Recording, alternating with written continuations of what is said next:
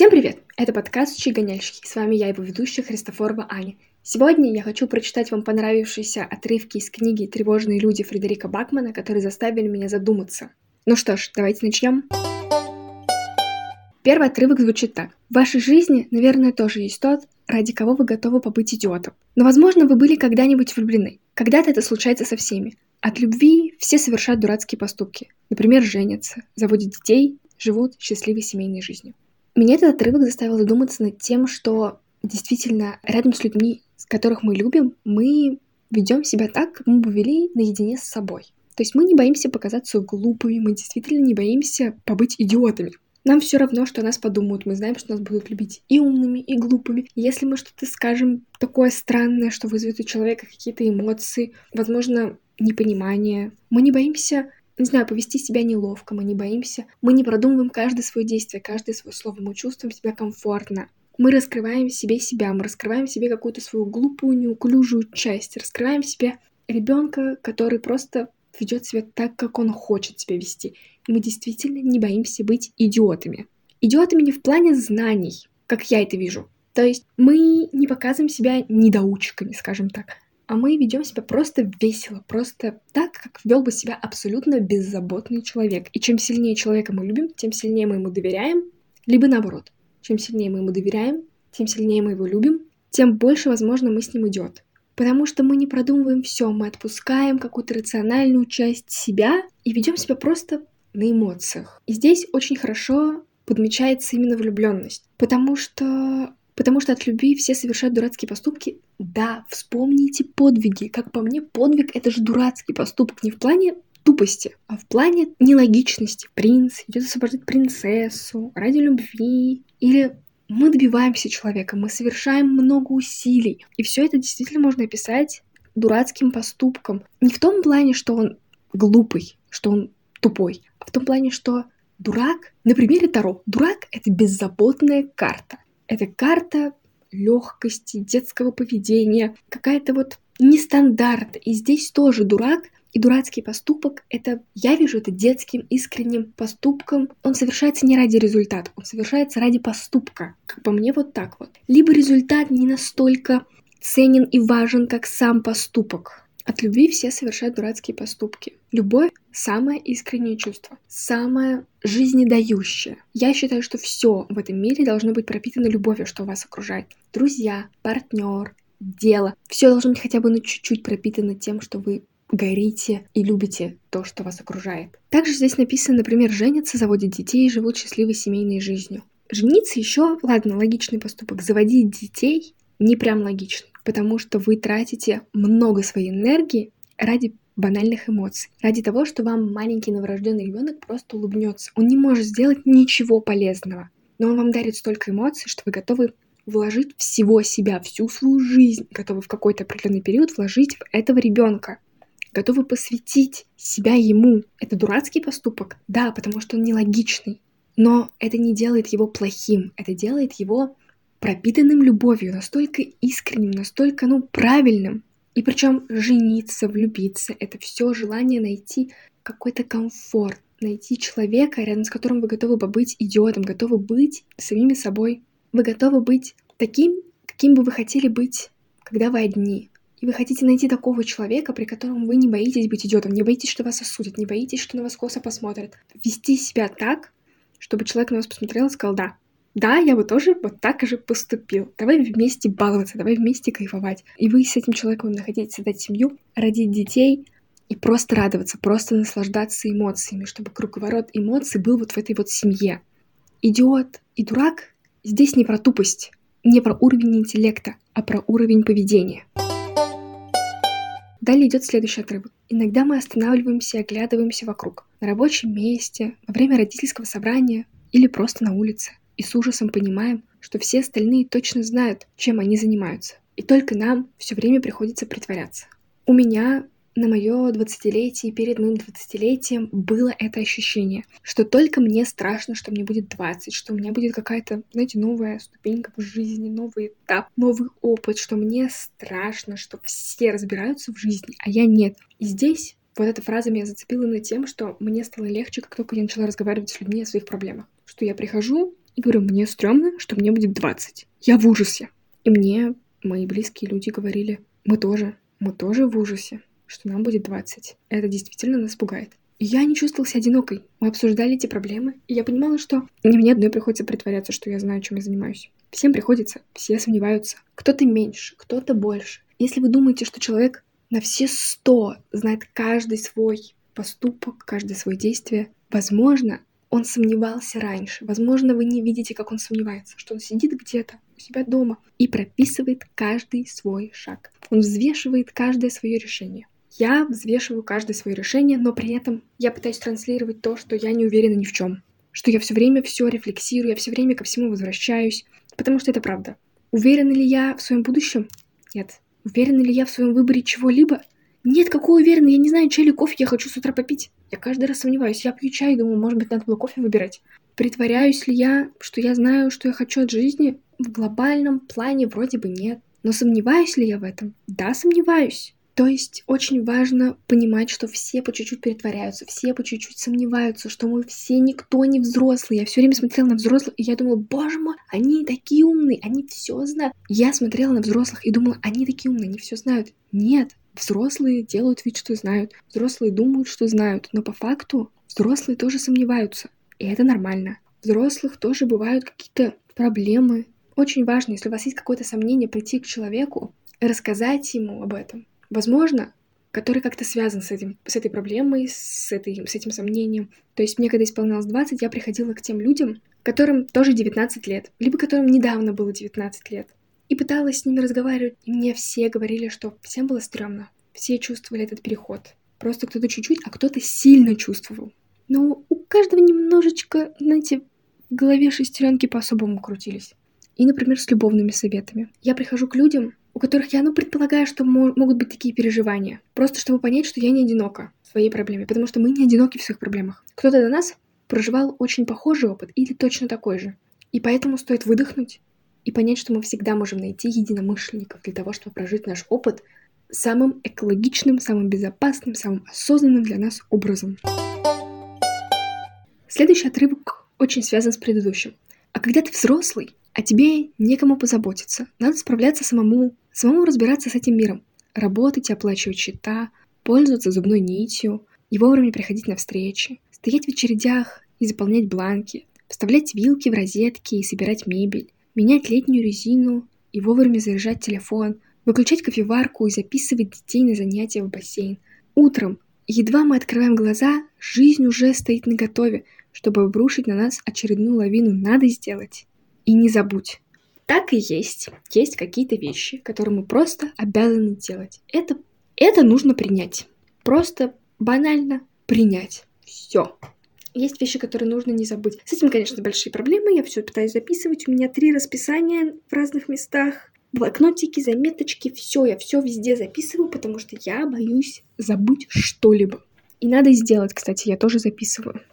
Единственное, вот первая мысль, первая строчка, что «а когда ты взрослый, тебе некому позаботиться», она звучит до боли грустно.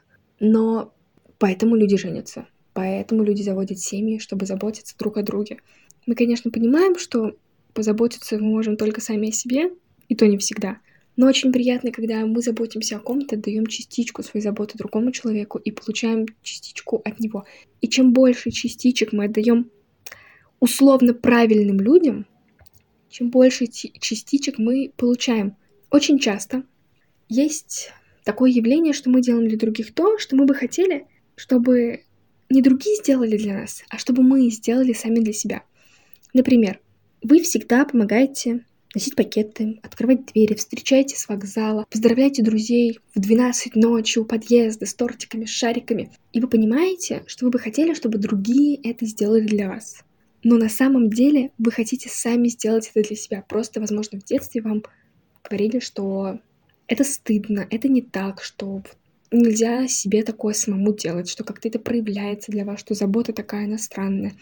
И поэтому вы это делаете для других в надежде, что однажды кто-нибудь это сделает для вас. Вот сейчас посидите, подумайте, что бы вы хотели получить, что бы вы хотели сделать, и сделайте это сами.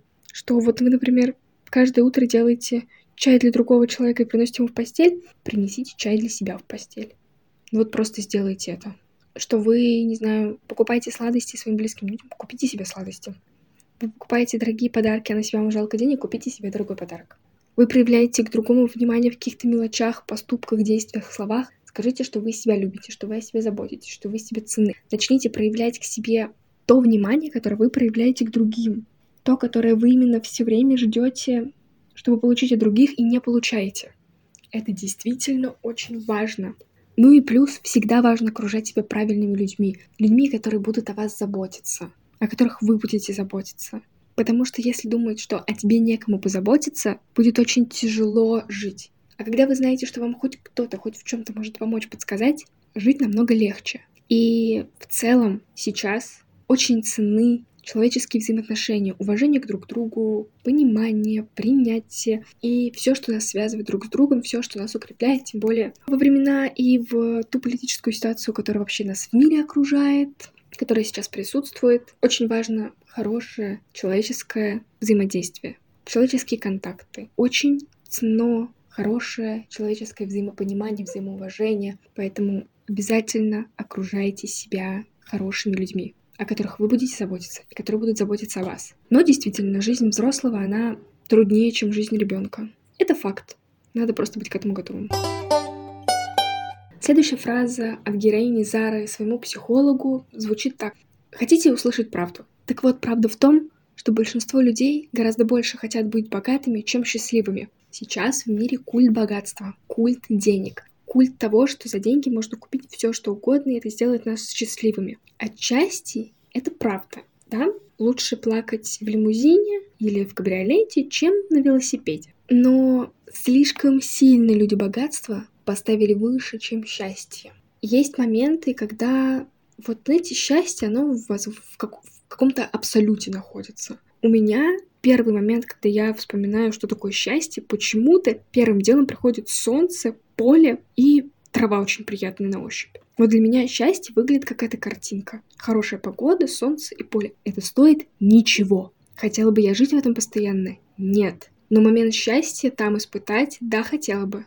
Быть богатым — это значит создать комфортные условия, которые приблизят нас к счастью быстрее. К чему я веду? Богатство дает создать вокруг себя комфорт, который мы ассоциируем с счастьем, со спокойствием, с душевным равновесием. Но можно попробовать изменить мышление и пытаться искать счастье в любых вещах. Просто сейчас мы постоянно видим картинку счастливого богатства и несчастливой бедности. Это выгодно, это удобно, это хорошая реклама, это выгодно строить экономику на условиях, когда все стараются заработать, все стараются куда-то вложить. Я все. Я здесь рассуждаю лишь о том, что счастье, оно бывает в таких мелочах, и, как правило, оно просто приходит в момент, когда мы позволяем себе быть счастливыми, когда мы свободны. Например, с утра, свободное время, выспались, пьем чай. Можно в этот момент поймать момент счастья. В выходной день с любимым человеком идем гулять в парк. Момент счастья. И это могут сделать как бедные люди, так и богатые.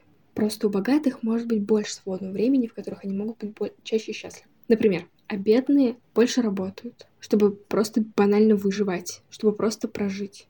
Но в моментах счастья ни бедные, ни богатые не ограничены. Просто нам для счастья, для того, чтобы его испытать, нам нужно физически чувствовать себя хорошо. Нам нужно быть выспавшимися. Нам нужно, чтобы у нас ничего не болело.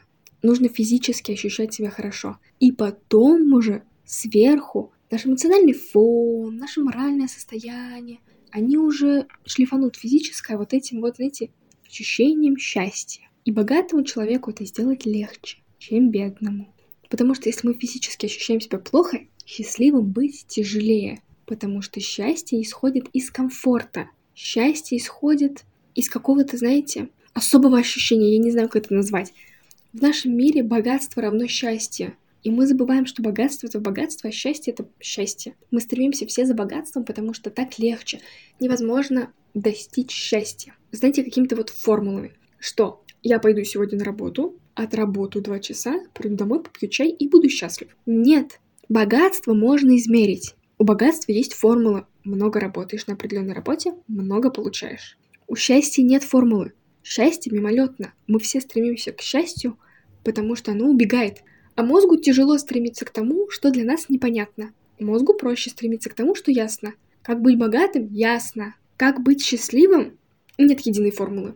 Нет единого понимания, что значит счастье. Нет ничего, чтобы дало яснее и универсальнее формулу счастья для всех. Богатство для всех, ну, плюс-минус одинаково. Ну, примерно. А счастья нет. Для кого-то счастье на Мальдивах отдыхать, для кого-то просто ребенка поцеловать своего, для кого-то мирное время, для кого-то, не знаю, кот. Для всех счастье разное, нет единой формулы. И действительно сейчас из-за того, что богатство легче продать в народ, чем счастье, их объединили и решили выдвинуть как единое целое. Просто деньги дают больше простор для того, где может человек чувствовать себя комфортно и счастливо. Деньги дают больше понимания о себе как о личности, потому что если есть деньги, скорее всего, есть больше свободного времени, больше возможностей попробовать что-то понять, где мы больше счастливы, чем бедность. Кстати, богатые тоже плачут. Но все-таки с богатством, мне кажется, легче быть немножечко счастливым, счастливее. Просто потому, что можно больше всего перепробовать. Но мы действительно стали забывать про счастье. Мы стали стремиться к богатству. Но помнить-то нужно именно о том, ради чего мы зарабатываем деньги. Нам не нужны деньги как факт. Деньги как факт — это просто материал. Деньги — это всегда возможность. Нужно не думать о том, что мы хотим много денег. Нужно думать о том, что, какие возможности для нас открываются. Звучит как будто бы я марафон желаний сейчас буду продавать. Но мы же правда хотим заработать больше денег, чтобы быть счастливыми. Зачем мы... Почему мы останавливаемся на вот этой середине? Зачем нам этот посредник? Мы действительно должны больше хотеть быть счастливыми. Спасибо большое всем, кто слушал мой подкаст. Если у вас есть какие-то фразы из книг, которые вы вычитали и готовы со мной поделиться, я с радостью прочитаю и послушаю и расскажу. Спасибо большое, что были со мной. Подписывайтесь обязательно на мой телеграм-канал, который есть по ссылке в описании. Подписывайтесь на мой подкаст, рекомендуйте его друзьям, пишите свои предложения по улучшению подкаста, просто какие-то свои идеи в бот, который тоже есть в описании. Всем до новых встреч. Спасибо большое, что слушаете меня. Всем пока!